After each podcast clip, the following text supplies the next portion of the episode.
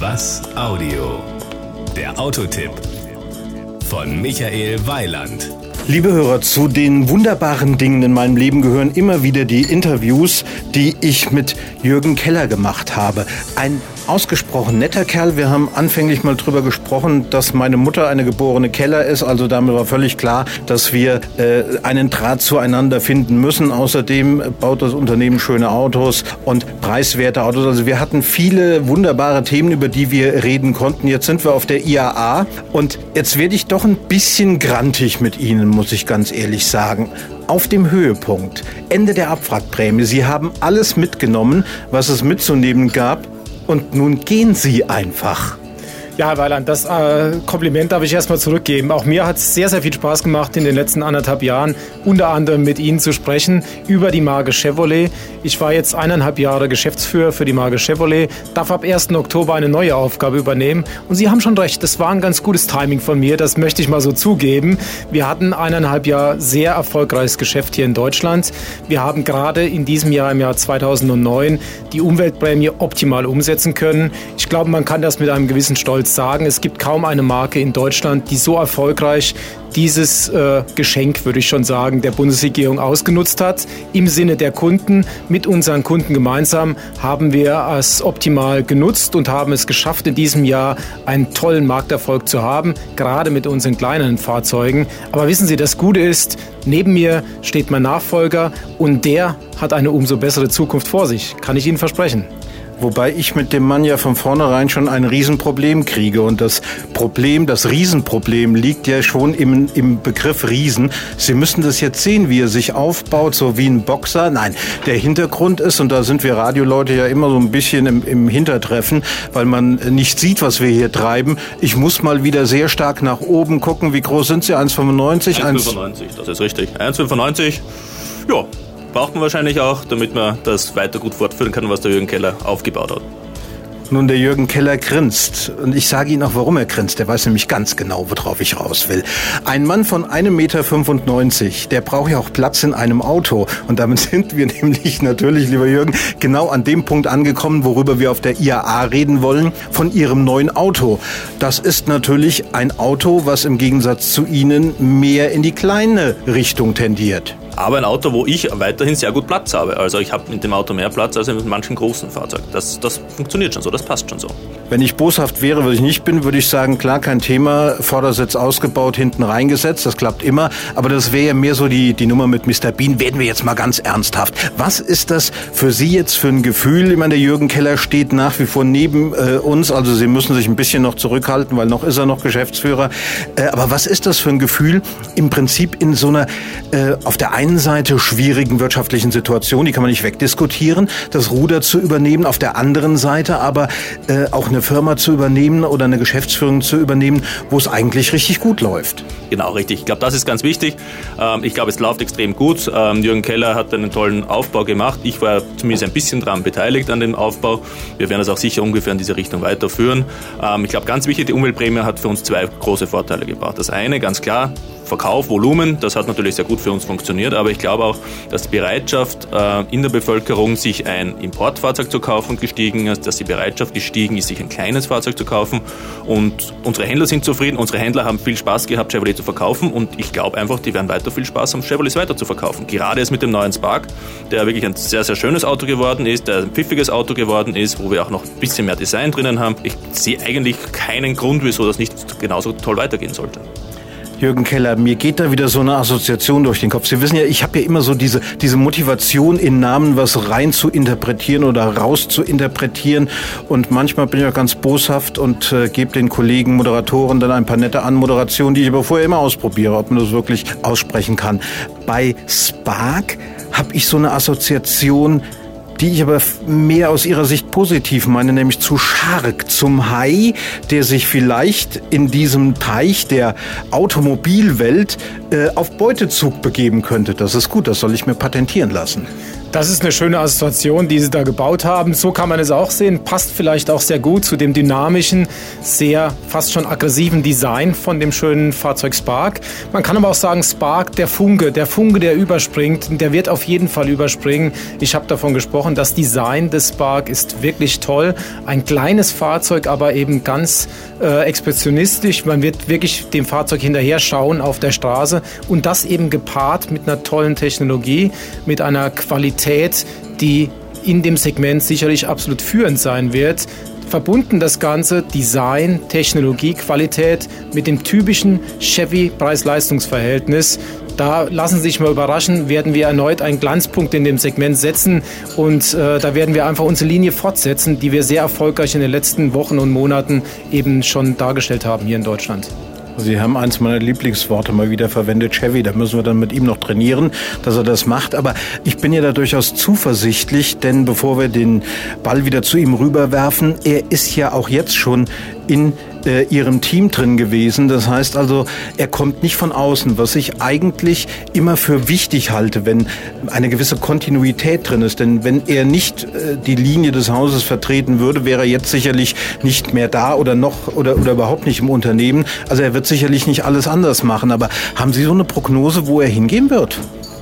Also zunächst habe ich die Prognose, dass er meine Position übernimmt zum 1. Oktober. Und ich habe die Prognose, dass er das mindestens genauso erfolgreich weiterführen wird. Weswegen sage ich das? Weil ich davon überzeugt bin, weil Markus und ich das Unternehmen geführt haben die letzten eineinhalb Jahre. Wir haben gemeinsam das aufgebaut, wo wir jetzt stehen. Und es ist immer so, einer steht vorne und ein bisschen im Rampenlicht. Das durfte ich sein die letzten eineinhalb Jahre. Aber Markus und ich, wir haben das gemeinsam getan.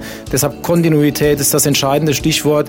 Wir werden die Dinge, so wie wir sie bisher aufgebaut haben, auch weiterführen führen. Und wir werden das erleben, dass Markus darauf aufbaut und die Dinge natürlich noch besser machen wird wie ich. Hat er natürlich schön gesagt, insbesondere dieser Gedanke mit dem Primus inter pares. Also er hat ihn ja im Prinzip den Ball schon hingelegt, zu sagen, ja eigentlich haben wir die Sachen ja schon zusammen gemacht, wobei es aber halt eben so ist, ein Geschäftsführer ist letzten Endes derjenige von beiden, der entscheidet, was gemacht wird. Das heißt, in Zukunft sind sie der Entscheidungsträger. Dinge, die sie jetzt vielleicht äh, einfach mal anschieben konnten, wo sie gesagt haben, das würde ich gerne machen, äh, wo er vielleicht, weiß ich ja nicht, aber vielleicht gesagt hat, na, das sollte man vielleicht äh, doch nicht machen, weil man als Geschäftsführer noch einen anderen Blick auf die Dinge hat. Wie weit müssen Sie sich da umstellen? Ich glaube, ich muss mich da relativ wenig umstellen, ganz ehrlich. Ähm, ich glaube, ich habe sehr viel gelernt von Jürgen Keller. Es ist ganz wichtig natürlich, dass man auch einen, einen Chef hat, von dem man was lernen kann. Ähm, gerade Jürgen ist jemand, der sehr gut auch ist als, als, als, als Trainer, als Coach. Er hat das, glaube ich, auch sehr oft so verstanden und hat, glaube ich, immer genügend Freiraum gelassen, um auch, dass ich die Entscheidungen treffen kann, die, die ich für meinen Bereich treffen konnte. Klar, es ist natürlich jetzt ein bisschen breiter und man hat natürlich auch andere Aufgaben, nicht nur alles nur Vertrieb, sondern da gibt es auch noch die Finanz und dann gibt es natürlich auch noch das After Sales und das Marketing etc. Das macht natürlich das Ganze etwas breiter, dementsprechend ist auch die Verantwortung klarerweise größer, man hat auch eine größere Verantwortung. Aber ich glaube schon, dass ich eben durch den Jürgen Keller doch sehr, sehr viel Erfahrung mitbekommen konnte, dass, was, wie man das Ganze anstellt, wie man das Ganze macht.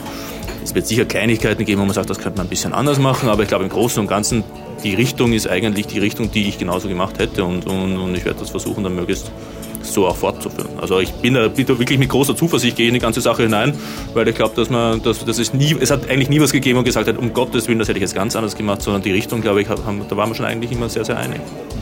Naja, jetzt muss er es noch sagen, in 14 Tagen könnte er was anderes sagen, aber so wie ich die beiden hier sehe, also ist es nicht so wie bei manchen Veranstaltungen, wo sie in die, in die Kameras lächeln und sich dann hinterher äh, gegenseitig zusammenschlagen, weil wir haben jetzt hier halt keine Kameras, also es würde eh niemand sehen.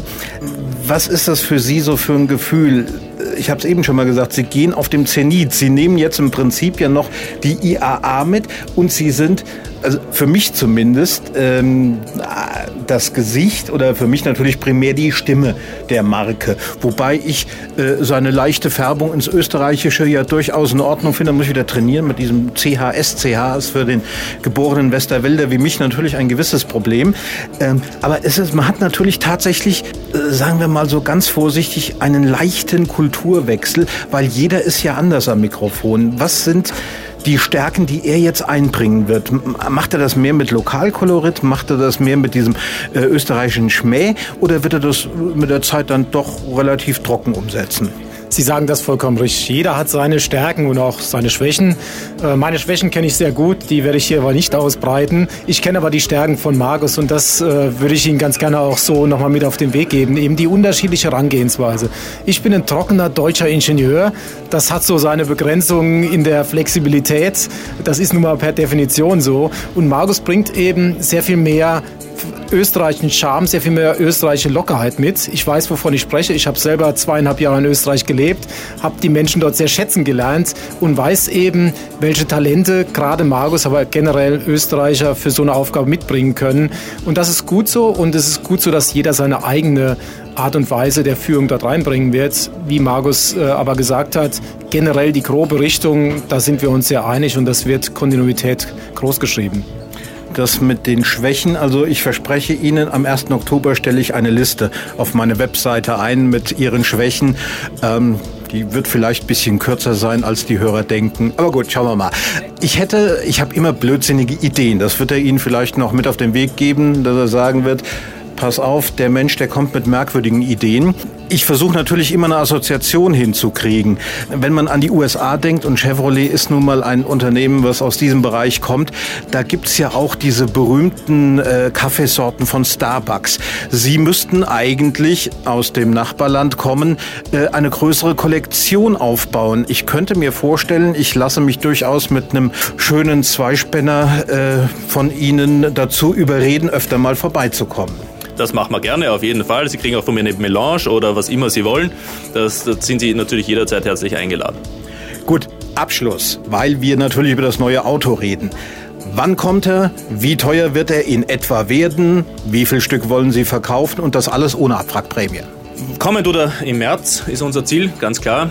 Was wir da kosten, wissen wir noch nicht genau. Wir sind da noch in Verhandlungen, was wir da letztendlich wirklich an Preisen herausbekommen werden. Er wird aber, und der Jürgen Keller hat es ja schon gesagt, vom Preis-Leistungs-Verhältnis ein klassischer Chevrolet werden. Also er wird ein für das, was er bietet, ein sehr günstiges Auto werden. Ähm, was wir mal verkaufen, ähm, wir wollen mindestens so viel verkaufen, wie wir jetzt vom Chevrolet Matisse verkauft haben, aber wir sind ganz sicher, dass wir noch, noch einiges draufsetzen werden an Verkäufen. So, jetzt machen wir die obligatorische Werbenummer. Jürgen Keller wird jetzt ausnahmsweise sagen, wo man hingehen muss, um den Markus Leite zu finden. Auf der IAA. Wir sind auf, auf, dem Außengelände zwischen Halle 8 und 10. Dort können Sie uns gar nicht verfehlen. Sind wir prominent mit einem sehr schönen Auftritt vertreten. Kommen Sie vorbei, schauen Sie sich an den neuen Spark und natürlich auch das neue Fahrzeug Cruise, das wir gerade erst dieses Jahr auf den Markt gebracht haben. Liebe Hörer, damit sind wir durch und es war jetzt, hoffe ich, nicht unhöflich, dass ich den Markus Leite nicht zum Abschluss äh, habe sprechen lassen, weil Jürgen Keller geht und das ist quasi die Reminiszenz, die ich jetzt noch an ihn mache, wobei ich mir ganz sicher bin, wir werden das wunderbar fortsetzen und vielleicht treffen wir uns ja irgendwann und reden über andere Dinge. Vielen Dank. Dankeschön. Dankeschön. Das war ein Beitrag von Michael Weiland. Mehr zu diesem und anderen Themen gibt's auf was-audio.de.